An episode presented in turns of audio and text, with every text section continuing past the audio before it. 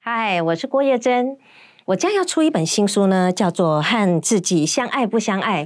那接下来的节目呢，就会由我的编辑小文和我一起谈，到底具体来说要怎么做才能够吃得好、睡得好，有良好的人际关系。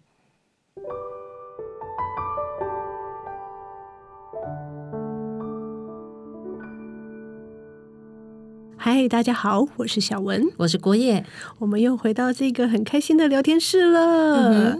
哦，我们上一次讲到哈，哎，老师教那个眼睛对眼睛的方法，让小孩子本来都是不听话的，一下就乖乖听话去做该做的事情了。这个神奇的效果是怎么来的？对呀，其实后来我就是我记得我在节目的最后我就说，其实它有一个神奇的效果，是因为你问了说，那我们接下来我们要做什么的时候呢？他呢，就是用前额叶在思考。嗯，前额叶是人类一个非常神秘的地方，就是说我们人类很独有的，就是它可以计划啊，可以思考啊，可以回应啊。嗯，那小孩子，当你在你在命令他的时候啊，他没有启动前额叶，他就是呢，依照他就是他想干嘛就干嘛，所以他根本都没有回。可是当你问他说。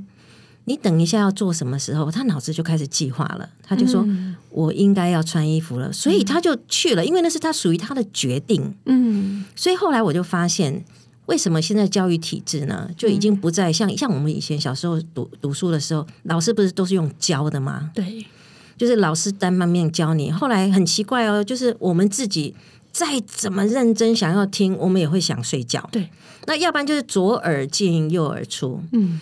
那后来，我们就我后来到台北国立台北教育大学去去教书，那我们老师也要去学习。嗯，他们就后来就开始用合作学习的方式，然后老师呢就已经不再是教书，嗯，而是老师是问你问题，嗯，然后学生呢就忽然呢就说。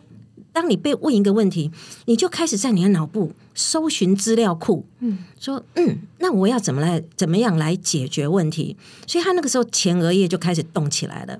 那那个时候可以解决问题的时候，自己又觉得哎，自己好有成就感哦，所以学习就越来越有趣了。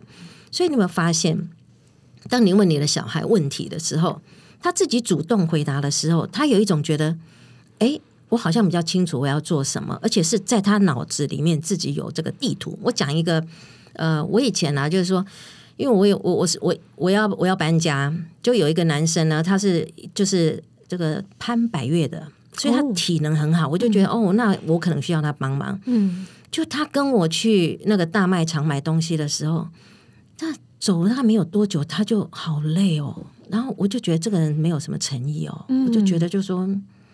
能够攀百越的人，嗯，怎么会觉得陪我买东西？所以，所以你是不想是吗？后来我也不遮掩的问他说：“我不太理解。”所以我问他问题，我说：“我不理解，就说你能够攀百越，为什么跟我来大卖场才走不到三十分钟，你就一直打哈欠？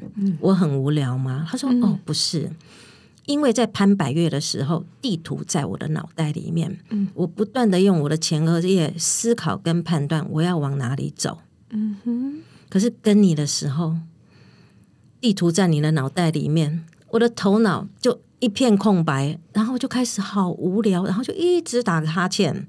所以现在我们是不是能够了解为什么小孩子学习不好？前额叶没有启动，不止小孩，老公也是。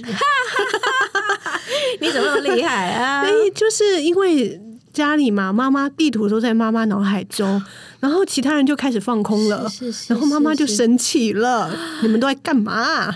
天哪，我是不是正念又多了一个功能，叫预夫术吗？好像是。我我刚刚在听的时候，我我在想哈，这个所谓的启动前额叶，它可以透过问话的方式。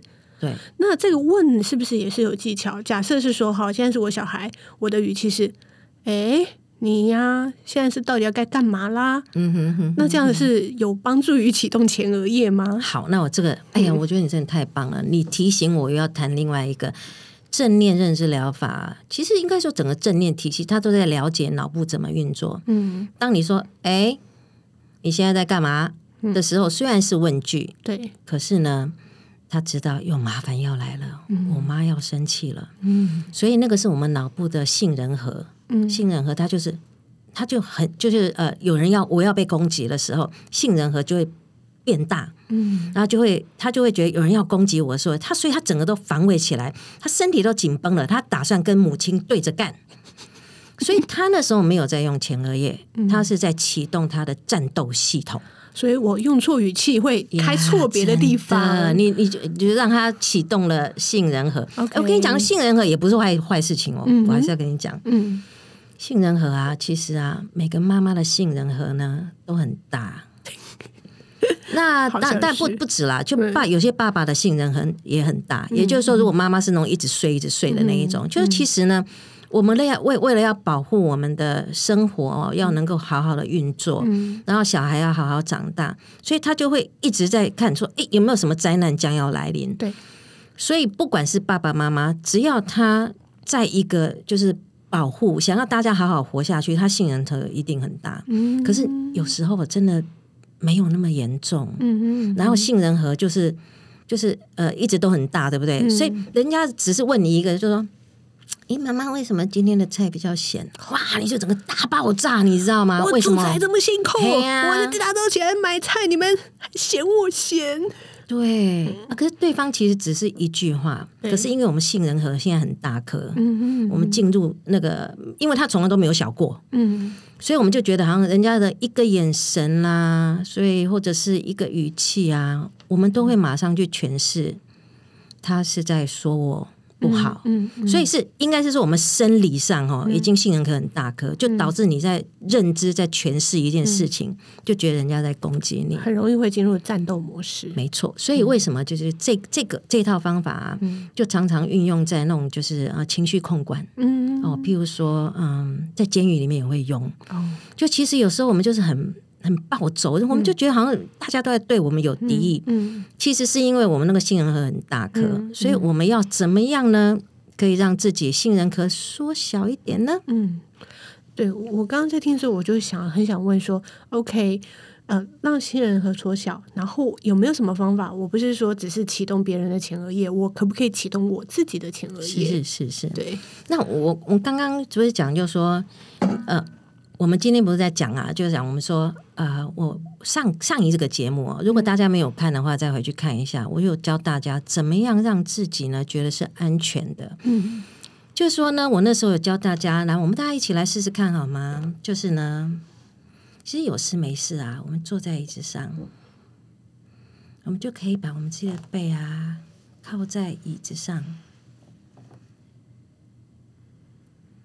感受一下。椅子在支撑我们的背，也感受一下我们的臀部，有椅子在支撑着我们。你的脚呢，也可以稳稳的踩在地上，感受那个大地的母亲支持着你。感受一下，你这个整个身体都被支撑着，就如同你是像被母亲一样好好的包围着。于是，你就可以慢慢的呼吸，慢慢的吐气，用你舒服的方式。感受凉凉的空气通过你的鼻管，一直到你的肺部，然后慢慢的吐出来。如果可以的话，我们就回到现在。你有没有发现，当我们有去感受我们被支撑，当我们有感受可以慢慢呼吸的时候，杏仁核就缩小了。嗯，因为。你有人在保护你啦，没有鬼在后面追啦。这个时候，在那一刻呢，我们的性，我们好像就发现，就是说世界没有那么糟。嗯嗯可是，在我们没有没有在没有在感受这个世界其实是还充满善意的时候啊，我们的杏仁核随时都在，我们都在寻觅，杏仁核都张得大大的，就在想说，到底还有没有人会来欺负我这样子？可是随着我们做认知，呃，正念认知疗法，譬如说我们在静静的坐着，呼吸、吐气的时候，你感觉整个放松了啊，天下太平。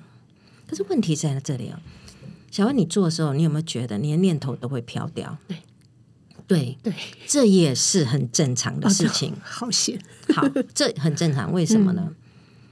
因为我们人类哦，他就是要寻意嘛。上次在前面的那前面几集，我们有谈到，因为我们要寻觅到底有没有敌人的时候，所以你的念头一下就会跑掉了，对不对？嗯。那跑掉的时候要怎么办呢？抓回来。对，其实呢，就是慢慢的就把念头给抓回来。然后呢，也不凶他，因为你一凶他，你的杏仁核要要要又变很大了。你就说，你就就像小朋友，他跑掉的时候，你就牵着他的手，没关系，再回到呼呼吸就可以了。哦，所以也不用责怪，会觉得内疚。对，不用哎，我有发现哦，你越凶的时候，小孩越不听话。对，可是你如果说好没关系，再回来一次一次回来，一次一次回来的时候啊，我不要讲别的了。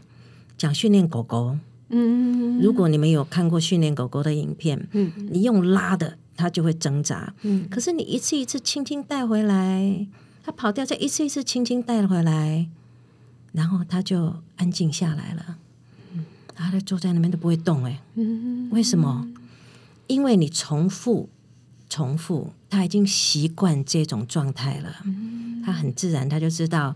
只要你叫他的时候，他就很自然就在那乖乖的坐着。嗯，所以正念认知疗法呢，就是要练。OK，所以我再学到一件事，就是呼吸这件事情，虽然看似很简单，但是我们坐在椅子上好好呼吸，我们要天天做，天天做，天天做。对，但是呢，这当中有一个非常重要态度，嗯，叫做仁慈。哦，仁慈、慈悲，嗯，有耐心，嗯。重复，嗯，可是这个好难，对不对？也许我们等一下，我们等于是在下一次的节目，我们也来可以来谈谈如何好好的对自己慈悲，对小孩慈悲，对大家都慈悲，这样子好吗？太好了，下次见。